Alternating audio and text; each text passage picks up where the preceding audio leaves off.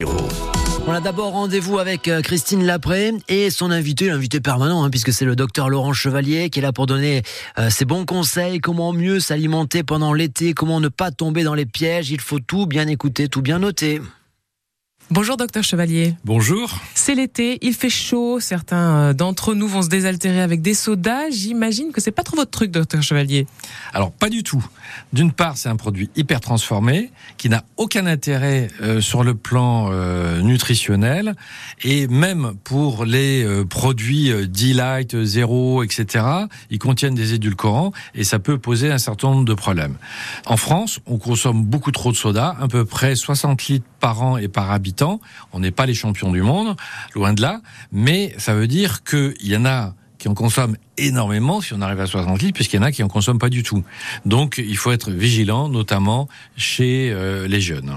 On comprend qu'ils sont très riches en sucre, donc c'est pas bon pour la santé. Qu'en est-il de ceux euh, qui contiennent des édulcorants, docteur Chevalier? Bah, Les édulcorants posent des problèmes sur le plan euh, toxicologique.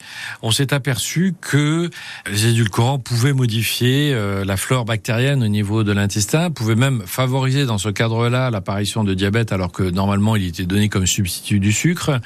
Des études récentes de l'OMS indiquent que ça fait pas perdre du poids, que ça peut avoir des effets indésirables potentiel avec un risque accru de diabète de type 2, de maladie cardiovasculaire. Même l'Organisation mondiale de la santé le déconseille.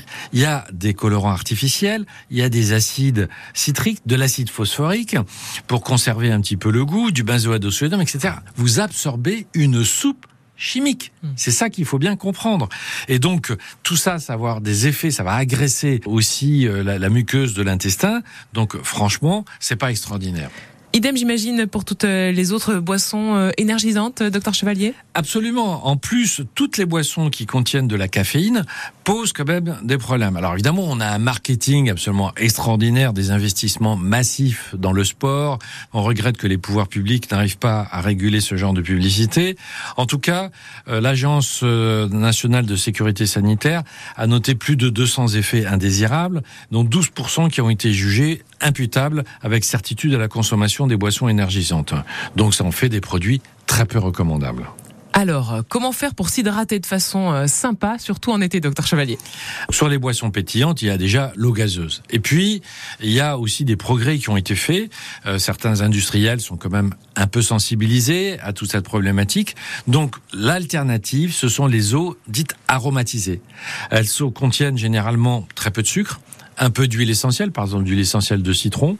Donc ça en fait euh, des produits euh, qui sont euh, tout à fait raisonnables pour la consommation et elles peuvent se substituer d'une part au soda, mais aussi aux boissons alcoolisées, en particulier lors des apéritifs. Donc on peut privilégier ce type de boisson. Et puis on peut toujours faire infuser une feuille de menthe ou une tranche de citron pendant la nuit dans une bouteille d'eau par exemple ou mettre effectivement un petit peu de jus dans une eau euh, gazeuse, tout simplement. Merci, docteur Chevalier. À bientôt. À bientôt. Voilà les bons conseils du docteur euh, Chevalier chaque matin sur France Bleu Héros. Euh, bien s'alimenter cet été, vous retrouvez ça sur francebleu.fr.